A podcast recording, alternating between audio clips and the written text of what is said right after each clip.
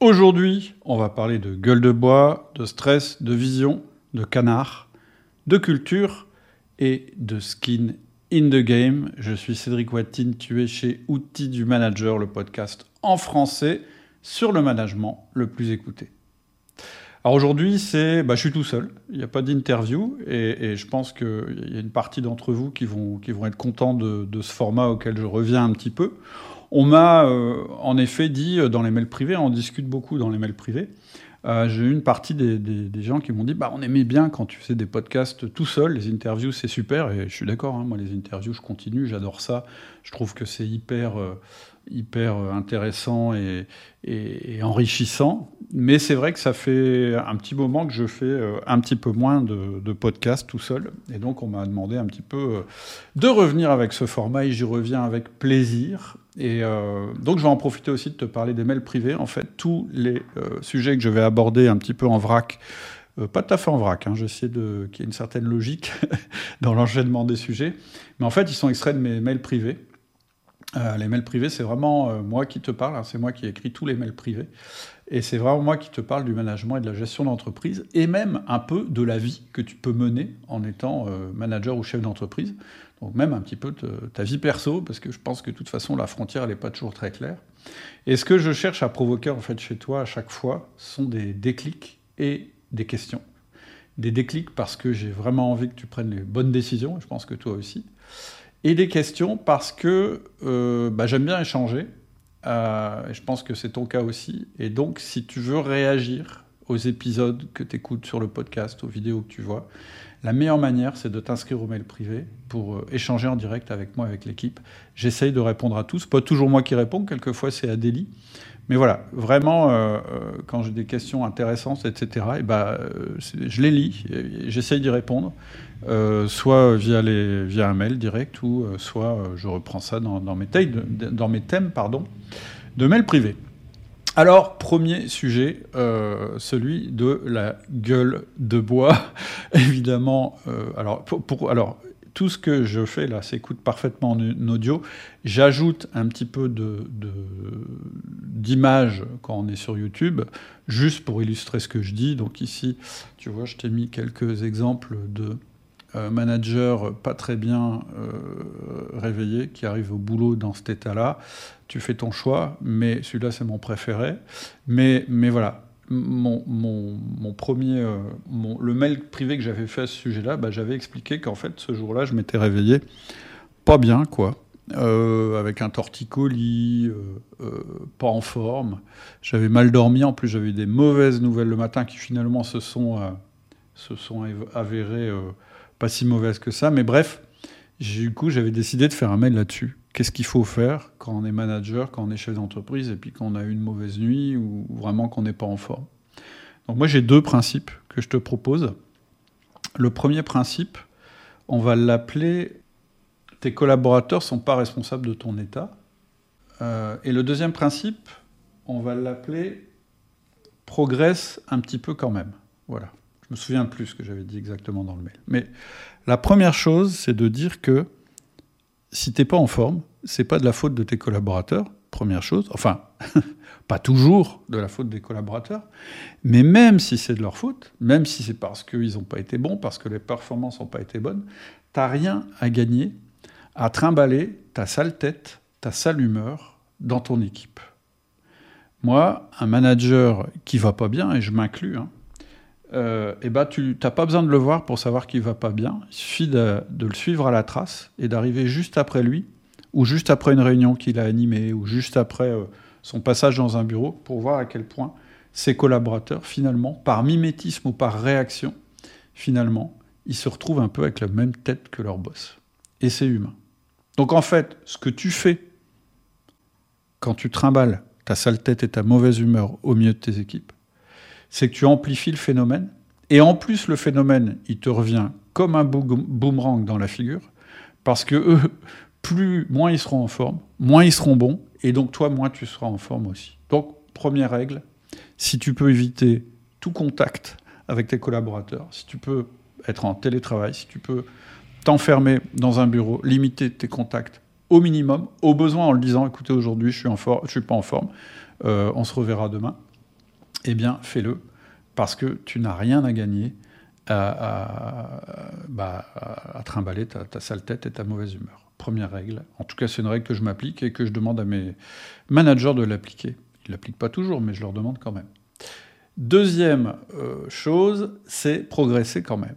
En fait, il y a un gros mythe euh, dans les, cercles de la motivation et du développement personnel. C'est le mythe de l'hyperproductivité et de euh, l'hypermotivation permanente. C'est un mythe. Ça n'existe pas. Il y a des jours fantastiques et il y a des jours pourris. Et c'est normal. Parce que, un, euh, bah les événements, euh, tu les contrôles pas tous. Donc oui, peut arriver une, une grosse catastrophe. Et deux, l'énergie, c'est super fluctuant. Ça dépend de tes hormones, ça dépend euh, pour les dames d'ailleurs, euh, de, la période dans laquelle elles sont. Mais, pour les mecs, c'est pareil. On n'est pas totalement euh, tout le temps constant. On n'a pas tout le temps la même énergie, la même humeur, etc. Donc, croire que tu peux être hyper performant ou essayer de le faire croire autour de toi, c'est voué à l'échec. Et donc, moi, mon principe, c'est de dire, quand j'ai une journée mauvaise, c'est de dire, OK, j'ai deux principes en fait. Le premier principe, c'est que je dois progresser un petit peu quand même, même sur un tout petit sujet, même juste sur un sujet qui va mettre euh, un petit peu euh, de, choses. Ça peut être de ranger, ça peut être euh, d'écrire une lettre que tu n'avais pas envie d'écrire, ça peut être, mais d'avancer un petit peu. Et le deuxième principe, c'est que dans le long terme, il faut quand même que tu avances tout le temps. C'est-à-dire que même plutôt que de se dire je veux être le meilleur du monde tous les jours que Dieu fait, c'est de dire non, tous les jours que je fais me rapprochent de mes objectifs. Et donc le deuxième principe, c'est de ne pas lâcher tes objectifs. C'est-à-dire que tu réduis euh, l'énergie que tu vas y mettre, tu réduis l'ambition que tu avais sur cette journée, mais tu ne réduis pas ton ambition qui était d'avancer un petit peu. Et d'ailleurs, je me souviens que ce mail-là, je l'avais conclu en disant, tu vois, c'était une mauvaise journée, bah, j'ai quand même écrit ce mail, et finalement, il est pas mal du tout. Et en général, ce petit travail que tu as fait, en général, pas à chaque fois, eh bien, tu vas dire, ah bah finalement la journée n'est pas si mal. Et du coup, ton énergie va remonter un peu, et du coup, tu vas réussir euh, à avancer peut-être davantage que ce que tu te croyais capable de faire quand tu t'es réveillé dans ce pauvre état-là. La deuxième chose dont, je voulais te parler aujourd'hui, c'est euh, le stress. Parce qu'en fait, j'ai effleuré le sujet euh, quand je t'ai dit, bah, en fait, être stressé, ça génère du stress et ça génère une spirale que tu vas te prendre dans la figure. Et je pense que... Euh, alors je vais te raconter une anecdote plutôt. Un truc qui, un peu ridicule d'ailleurs, euh, euh, c'est que un jour, c'était mon directeur commercial de l'époque, il me regarde et puis il me dit, en fait, vous me faites penser à un canard. ok, donc je me suis dit, qu'est-ce qu'il est en train de me dire? Euh, est-ce que c'est positif? Est-ce que c'est négatif? Je lui dis euh, D'accord, euh, expliquez-vous. Bah, il me dit Vous êtes hyper cool. En fait, vraiment, on a l'impression que vous n'êtes jamais stressé. Donc là, je me suis dit Ah, c'est plutôt un compliment. Mais je lui dis Ok, je vois pas trop le rapport avec un canard. En quoi un canard, c'est cool? Ben, il me dit un canard, quand vous le regardez en surface, en surface vous avez l'impression, je regarde à droite, à gauche, il bouge pas tellement. Bon, depuis, je regarde des canards différemment, depuis cette anecdote. Et en fait, en réalité, un canard, ça avance super vite dans l'eau. C'est que ça doit pédaler sacrément sous la surface.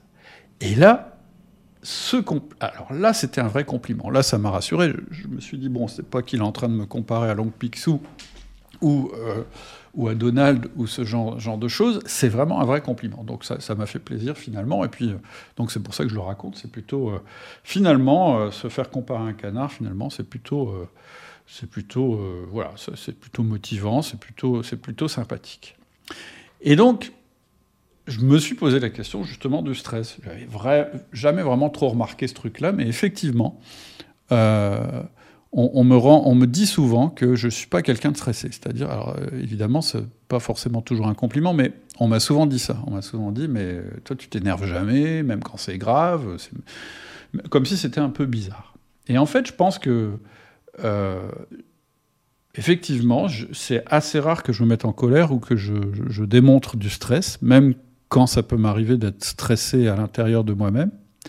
D'abord parce que je, je sais que si je manifeste mon stress, ça va me stresser. Je pense qu'on peut s'auto-stresser. J'avais lu ça dans un bouquin quand j'étais plus jeune, euh, américain évidemment, où, euh, comme quoi, hein, les bouquins de développement personnel, il n'y a pas que des bêtises dedans, où on disait bah, déjà faire un sourire, ça, ça, ça, ça te rend plus heureux. Et effectivement, essaye, fais un sourire, et tu vas te rendre compte qu'il y a des choses qui se passent dans ton cerveau. Euh, c'est pas forcément ton cerveau qui va envoyer une instruction euh, à ton visage pour faire un, sourire, ça peut être l'inverse. C'est-à-dire le fait de sourire, ça peut mettre ton cerveau dans une disposition plus heureuse. Bref. Donc j'avais déjà ce principe-là.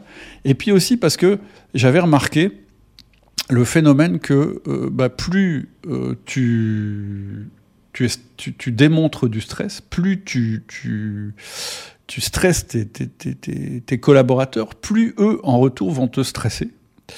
Euh, soit parce que bah, ils, vont, être agressifs envers toi, ils vont t'en vouloir parce que tu génères du stress, ou, en étant démotivés. Donc en fait, euh, faire du stress pour du stress, finalement, euh, c'est pas une bonne solution. On ne devient pas meilleur euh, forcément sous stress.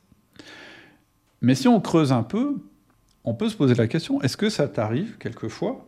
Parce que je sais que c'est assez répandu dans les entreprises, ça peut-être déjà arrivé. Hein, très longtemps, d'essayer d'utiliser le stress comme un mode de management. Pas forcément en disant ouais, moi je vais baser tout mon management sur le stress, etc. Mais plutôt avec des phrases du type non mais les gars, vous vous rendez pas compte de ce qui se passe là?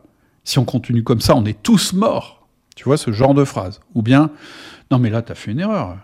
Il manque 3,50 euros là dans ton calcul. Tu te rends compte? Euh, Bah ouais, mais patron, 3,50 euros. Oui, mais 3,50 euros multiplié par le nombre de lignes, et puis si ça tombe, je vais devoir tout vérifier, parce que si tu as fait une erreur sur 3,50 euros, peut-être que tu m'as fait des achats à perte, peut-être qu'en fait on a perdu 200 000 euros depuis le début de l'année. Tu vois ce, ce genre de réflexion où tu te dis non mais ils se rendent pas compte, euh, on dirait qu'il y a moi qui suis stressé dans cette boutique, euh, et donc de te dire si euh, je les stresse pas, et eh ben finalement ça marchera jamais.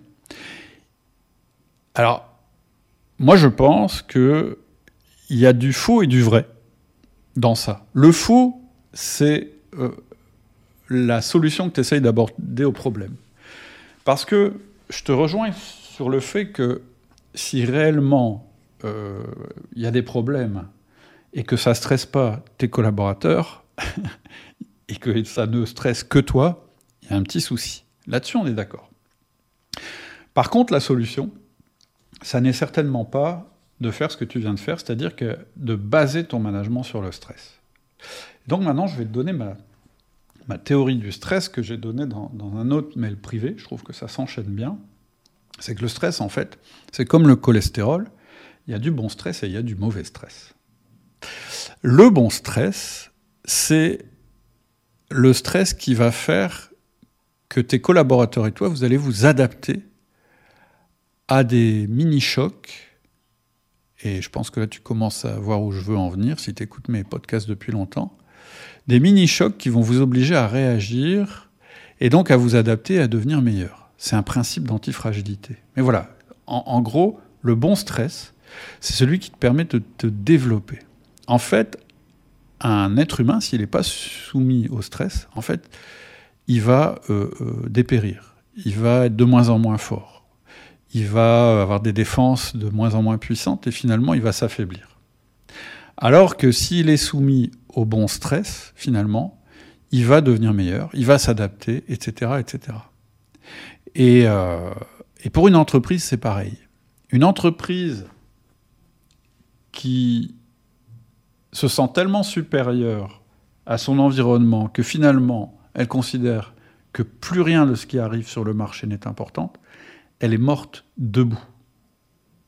Parce qu'en fait, elle n'est plus en contact avec son environnement, première chose. Donc effectivement, que tu ressentes du stress, c'est normal. C'est plutôt normal que tu, tu ressentes du stress. Et pour faire la distinction entre le mauvais stress et le bon stress, je t'affiche un truc là. Alors c'est très simple hein, euh, pour ceux qui sont qu'en audio, c'est que j'ai mis une case bleue qui représente l'équipe ou l'entreprise. Et euh, dans la case bleue, j'ai mis mauvais stress. Et autour de la case bleue, j'ai mis bon stress. Je pense que c'est ça la différence entre le bon stress et le mauvais stress. Le mauvais stress, c'est le stress qui est généré par l'intérieur du groupe, de l'équipe, ou qui est généré par l'entreprise. C'est-à-dire les, conflits, la manipulation, euh, les mensonges, les, frictions de communication, tout ce qui est en fait intrinsèque à l'entreprise. Une entreprise qui génère du stress en interne, euh, elle se détruit.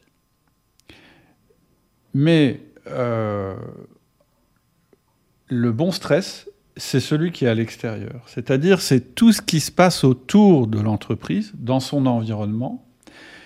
Et l'objectif, effectivement, ça va être que ce bon stress, il soit ressenti par tes équipes pour que tes équipes puissent s'adapter.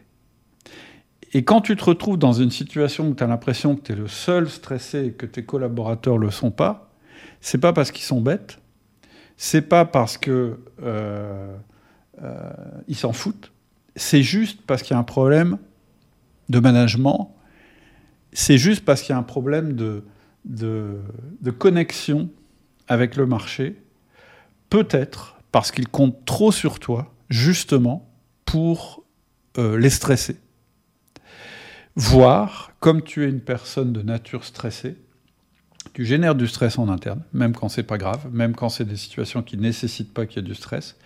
Et du coup, tes collaborateurs ils disent non, mais juste le stress qui nous est apporté par notre manager, il est suffisant pour la dose de stress qu'on veut avoir. Si en plus on commence à, stresser sur ce qui se passe à l'extérieur, on va mourir parce que le stress tue. Donc je ne sais pas si je suis clair, mais ce qu'il faut que tu réussisses à faire en tant que manager, c'est que toi, tu ne sois pas un amplificateur, ou tu ne sois pas perçu comme un amplificateur de stress. D'ailleurs, quelqu'un qui est tout le temps stressé, on l'écoute plus. C'est monsieur stressé, donc c'est normal qu'il soit stressé. En fait, il est stressé pour tout.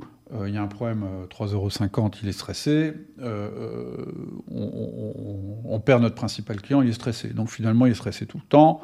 Bah, quand il est stressé, ce qu'on en fait, c'est qu'on sort le parapluie, on essaye de se stresser le moins possible. Donc voilà, euh, il peut y avoir ce problème-là. Et puis, il peut y avoir un autre sujet euh, très simple, c'est que tu crois que tes collaborateurs ne sont pas stressés parce que tu ne vois pas de résultats, mais en réalité, ils sont stressés. Ils se rendent compte de ce qui se passe. Et donc, voilà, moi, ce que je te déconseille déjà, premier temps, ne sois pas un amplificateur de stress, ne sois pas un générateur de stress, surtout pas. En revanche, travaille sur le bon stress. Et travailler sur le bon stress, ça ne veut pas dire crier encore plus fort que le marché ne crie. Ça veut dire faire en sorte de développer ce qu'on va appeler dans ton équipe euh, une qualité que Nassim Nicolas Taleb, on y vient, appelle the skin in the game. En français, jouer sa peau. Donc pour ceux qui ont la vidéo, il y a un très bel éléphant qui s'affiche, et puis deux personnes qui s'aident à, monter une, montagne. En fait, ce que dit Taleb, c'est un petit peu ce que je t'ai dit précédemment à propos de l'humain, mais il dit que ça peut aussi s'appliquer au, au, au, groupe humain. Et d'ailleurs, il dit c'est peut-être ce qu'on est en train de perdre dans nos sociétés extrêmement technocratiques, technocratiques, je ne sais pas si ça se dit, mais en tout cas nos, sociétés euh, euh, un peu désincarnées, et surtout nos sociétés qui sont tellement importantes, tellement grosses, que finalement les décisionnaires, alors lui il parle des décisionnaires politiques, mais pas que, je pense qu'il parle aussi des décisionnaires dans les grosses entreprises, qui sont tellement isolés euh, finalement du réel, de ce qui se passe vraiment autour d'eux, qu'ils prennent de mauvaises décisions. Mais il va plus loin. Il dit pas ils prennent des mauvaises décisions parce qu'ils sont mal informés. Il dit ils prennent des mauvaises décisions parce que ils ne, ressentiront pas pardon, dans leur chair ou dans leur famille ou de leur environnement proche les effets de leurs mauvaises décisions. En fait, ce qui fait qu'un humain prend une bonne décision, c'est parce qu'il y a un risque. S'il prend la mauvaise décision, il y a un risque pour lui, pour son intégrité à lui. Et donc, il dit les sociétés qui sont trop grosses, qui sont trop, euh, euh, je dirais, euh, on, va voir que, voilà, il y, a une question de taille et puis il y a une question aussi de, de, conséquences. Mais il y a aussi une question de taille. Et donc, ce qu'il dit, c'est un autre truc intéressant, c'est que. Il y a non seulement l'aspect au niveau individuel, c'est-à-dire je prends une mauvaise décision, ah zut, ça m'impacte directement, mais il faut aussi que tu recherches dans le groupe dont tu es responsable un effet skin in the game à l'échelle du groupe. Et ce qu'il observe, c'est que on peut pas être skin in the game dans un groupe qui n'a pas de frontières. C'est-à-dire que il dit que ce qui marche pas, ce serait de croire que parce que un être humain est menacé euh, par ta décision, alors tu vas te sentir euh, co-responsable. On le voit, je vais te donner un exemple simple. Je suis persuadé, même, même si tu t'en défends, que tu es, tu es moins touché par ce qui se passe. On le voit avec le phénomène des migrants en France, par exemple. Tu es moins touché de ce qui se passe dans un pays lointain, avec des gens qui te ressemblent pas beaucoup, qui n'ont pas les mêmes coutumes, etc., dans lequel il y a une catastrophe, de ce que tu vois dans ta rue. Tu es toujours plus, ou de ce, que, ce qui arriverait dans ta famille, etc., etc. Et donc, Taleb, il dit c'est quasiment impossible de développer un skin in the game à l'échelle d'une communauté universelle. C'est-à-dire de dire, bah, dès qu'il arrive quelque chose à un être humain, je me sens concerné comme si c'était moi. Il dit c'est beaucoup plus simple dans un groupe qui est clairement identifié.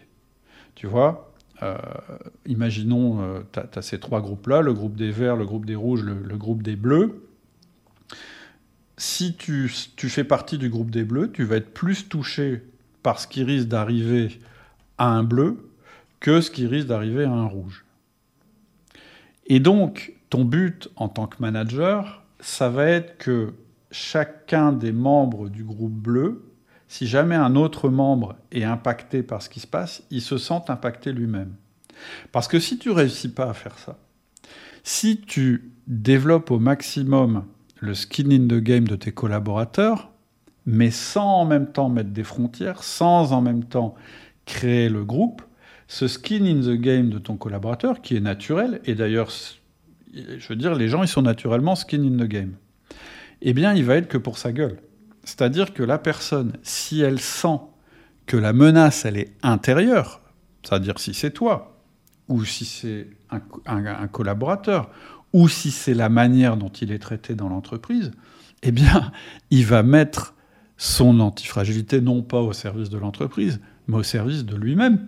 Et donc finalement, tout ce réflexe extrêmement intéressant pour toi en tant que manager, qui est ce réflexe d'adaptation, il va finalement jouer contre l'entreprise. Parce que c'est l'entreprise qui a généré le stress, et parce que, je dirais, euh, la, menace, la, menace, ne vient pas de l'extérieur. Et donc, ton job en tant que, que, que manager, ça va être de faire en sorte de créer quelque chose qui va faire que tes collaborateurs se sentent faire part de ce groupe qui est ton équipe, et donc que leurs réflexes naturels vont contribuer à la performance et à l'adaptation de l'équipe. C'est-à-dire que, à la fois, effectivement, il faut que tu n'isoles pas les personnes de l'extérieur, il faut qu'elles ressentent qu'il y a un stress à l'extérieur parce que c'est comme ça qu'elles vont s'adapter, il faut qu'elles aient les commandes qu'elles aient l'information déjà, il faut qu'elles aient les, commandes pour réagir, mais en plus, il faut qu'elles le fassent pour le bien du groupe, pour le bien de l'entreprise. Et donc, pour développer ce skin in the game à l'échelle de ton équipe ou de ton entreprise, tu vas devoir créer ce que j'appelle des frontières, c'est-à-dire que tu vas devoir créer l'idée que chez nous, ça se passe différemment qu'à l'extérieur. Tu vas créer l'idée qu'il y a eux et il y a nous.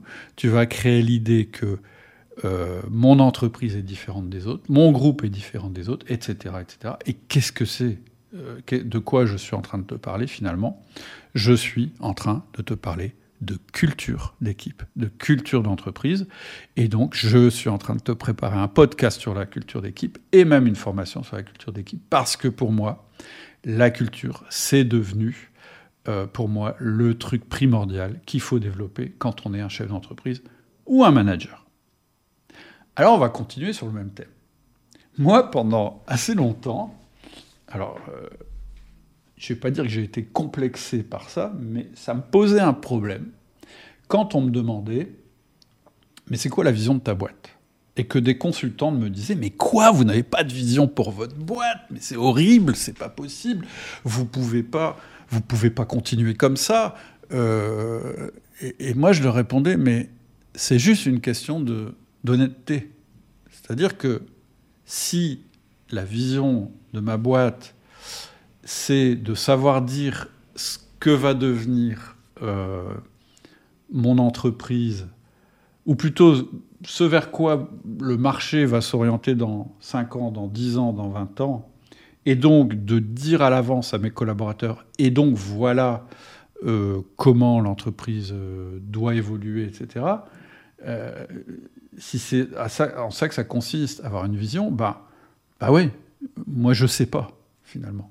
Et je dirais que je le sais de moins en moins parce que je trouve que le monde est de plus en plus complexe. En fait, je pense que, en réalité, le monde y a toujours été complexe.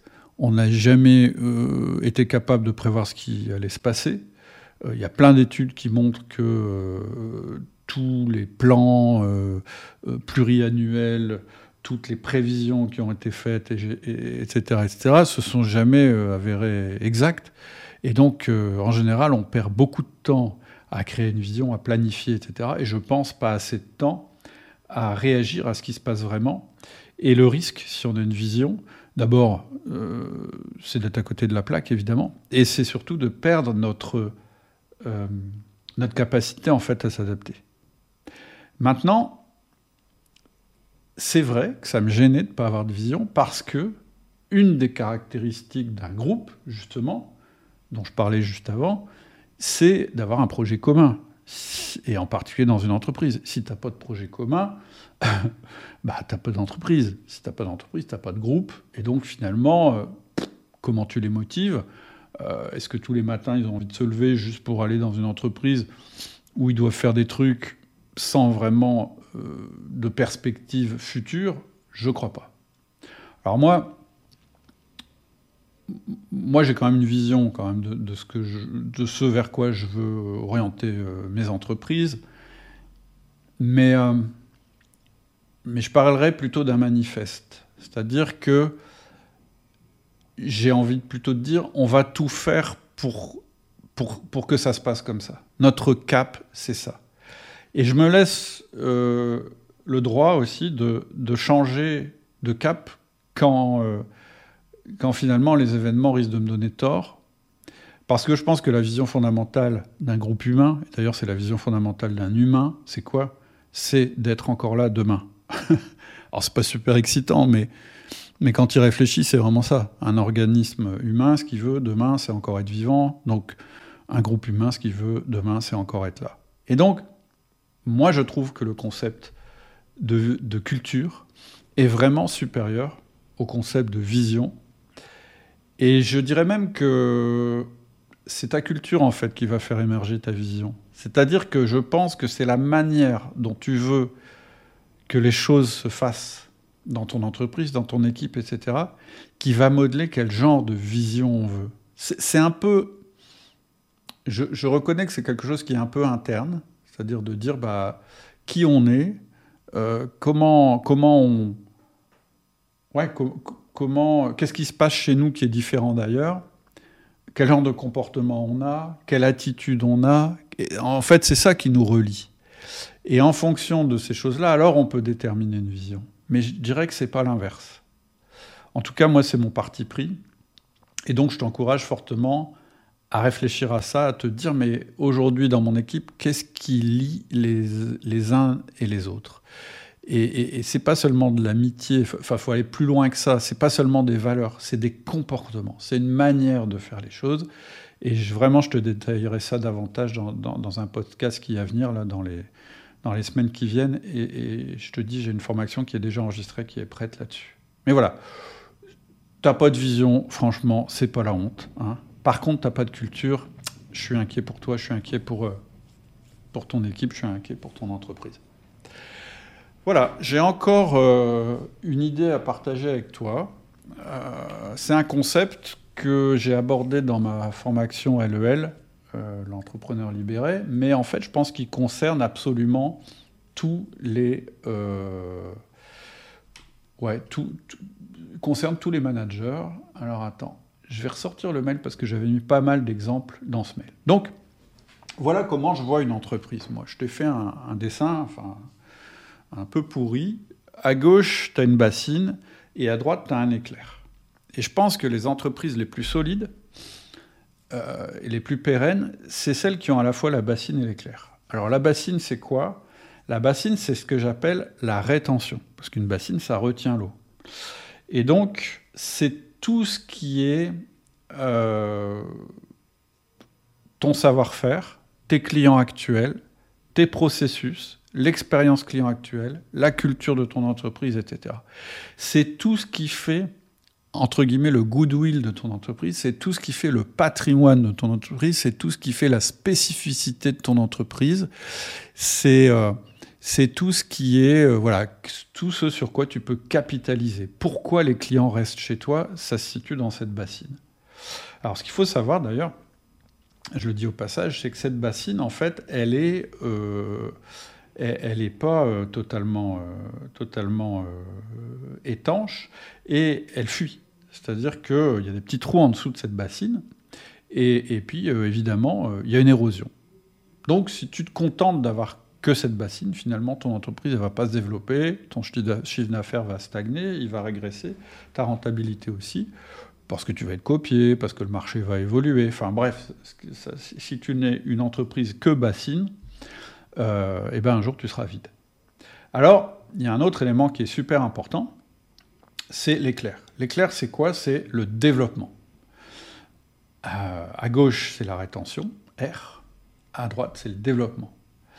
Et donc, ton entreprise, elle doit avoir aussi une force de développement. Elle doit euh, elle doit avoir des, nouveaux business qui arrivent sans cesse, et puis, donc à droite, et puis un pouvoir de gestion pour capitaliser de manière récurrente sur le business existant. Et ce qui va faire la force de ton entreprise, c'est l'interaction, la qualité de l'interaction entre les deux. Dans un euh, podcast que j'ai enregistré récemment, qui n'est pas encore paru, j'ai enregistré euh, j'ai fait un enregistrement avec un copain qui s'appelle Mathieu Doumalin et il disait, euh, sur le management des commerciaux, et il disait, euh, bon, bah, les, commerciaux, parfois, c'est les emmerdeurs de l'entreprise. C'est-à-dire qu'ils arrivent et puis ils disent, non, mais ça va pas, le marché a évolué comme ça, etc. Et donc, c'est l'éclair. Et la bassine, elle résiste. Elle dit, ah mince. Elle, va même jusqu'à dire, ah non, mais qu'est-ce que c'est que ce nouveau produit? On l'a même pas développé, ça me fout le bordel, etc. Alors que c'est plutôt une bonne nouvelle pour l'entreprise. C'est ce qui va faire qu'elle va se développer. Et donc, tout tout, tout, ce qui est crucial, ça va être justement d'avoir les deux, première chose. D'un côté, la rétention et de l'autre côté, le développement. J'appelle ça le concept D plus R. Mais aussi de savoir gérer les deux, que l'un ne détruise pas l'autre. Parce que l'éclair, il se nourrit aussi de la bassine. Tes commerciaux, les gens qui vont chercher des affaires, etc., eh bien, ils vont s'appuyer sur ce que tu as capitalisé dans la bassine. Et donc, c'est ce qui va leur permettre de développer encore plus l'entreprise. Mais il y a un truc que je voudrais partager avec toi et que j'ai partagé dans le mail qui est puissant dans ce concept, c'est que non seulement c'est vrai pour une entreprise, mais c'est vrai pour une équipe, voire c'est vrai pour une personne, mais en tout cas c'est vrai pour des binômes. C'est fractal, comme on dit. Euh, fractal, ça veut dire que D plus R, c'est vrai au niveau de, l'entreprise. C'est vrai au niveau d'un élément plus bas de l'entreprise qui est le département, et c'est vrai au niveau d'un élément encore plus bas qui est l'individu. Il faut toujours à la fois capitaliser sur ce qu'on sait et aller, à la recherche de nouvelles choses. Et donc, moi, ce que je trouve totalement inarrêtable dans une entreprise, c'est de créer ces fameux binômes qui sont constitués de deux personnes au tempérament presque opposés, mais qui s'entendent bien entre eux. C'est là qu'est la clé, il faut qu'ils s'entendent bien entre eux. Et pour moi, c'est les meilleures équipes. Donc, je vais te donner plein d'exemples pour activer ta réflexion et je vais t'inviter à m'envoyer un mail si ça, ça te fait un déclic dans les mails privés. Je vais t'inviter à me dire Ah ouais, puis moi, j'ai pensé à ça dans ma boîte, je pourrais le faire de telle manière. Ou de m'envoyer un mail en disant Mais non, mais non, euh, euh, moi j'ai un exemple, euh, c'est vrai, j'ai Janine et, Jean-Pierre, ils fonctionnent super bien sur ce modèle-là. Alors, voilà les exemples pour activer ta réflexion. Je t'encourage ensuite à, à, cliquer pour t'abonner au mail privé et pouvoir justement m'envoyer tes exemples que je pourrais reprendre dans un futur podcast ou dans un mail privé. En commercial, bah, un vendeur sur le terrain qui est développeur et un assistant en interne qui est gestionnaire. C'est la vision assez classique, mais quand ça marche, ça marche, c'est ça marche du feu de Dieu. En achat, même à l'intérieur d'un service achat, tu peux avoir un sourceur qui va plutôt faire du développement et un approvisionneur qui, lui, va plutôt gérer les stocks et faire que ça se passe bien. En recherche, un ingénieur en développement, c'est le développeur, et un data scientist pour l'analyse et l'optimisation, c'est le, gestionnaire. En marketing, un spécialiste de l'inbound marketing, c'est le développeur, et un chargé de fidélisation client, le gestionnaire. En gestion de projet, un chef de projet pour lancer de nouvelles initiatives, et un coordinateur de projet pour le suivi et l'assurance qualité. En ressources humaines, un recruteur pour attirer de nouveaux talents, et un gestionnaire de ressources humaines pour garantir la satisfaction des employés et leur fidélisation. En finance, ça marche aussi, un analyse financier pour identifier de nouvelles opportunités d'investissement ou de nouvelles aides, et un contrôleur financier pour surveiller les finances actuelles de l'entreprise et assurer leur stabilité. En informatique, un architecte système informatique pour concevoir de nouvelles solutions techno, et un administrateur de système pour maintenir et mettre à jour les systèmes existants en service à la clientèle, un représentant du service à la clientèle pour acquérir de nouveaux clients, et un gestionnaire de compte pour maintenir des bonnes relations avec les clients existants et répondre à leurs besoins.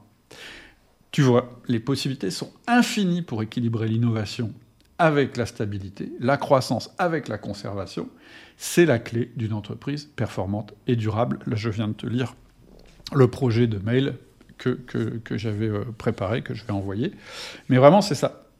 En fait, en général, quand euh, on s'interroge, on se dit ah ouais, lui super bon, ou tel service, ils sont super bons là-dedans. Par contre, oh là là, ils sont pas innovants, etc. Ah oui, euh, ouais, mes commerciaux sont super pour développer, mais on n'arrive pas en fait à capitaliser. On est tout le temps en train de réinventer la poudre, etc., etc. Tous les cas où tu te dis ça, c'est que ton binôme euh, D plus R, en fait, il est déséquilibré ou qui fonctionne pas bien. Je te laisse sur cette réflexion. J'espère que ce podcast t'a plu. J'espère que tu as aimé la formule. N'hésite pas à réagir, n'hésite pas à me dire stop ou encore. Et surtout, n'oublie pas de t'abonner au mail privé. Je suis impatient d'écouter tes euh, réflexions, tes déclics et tes nouvelles idées. N'hésite pas, je lis tous les mails que je reçois. Je te dis à bientôt, je te souhaite une très bonne semaine.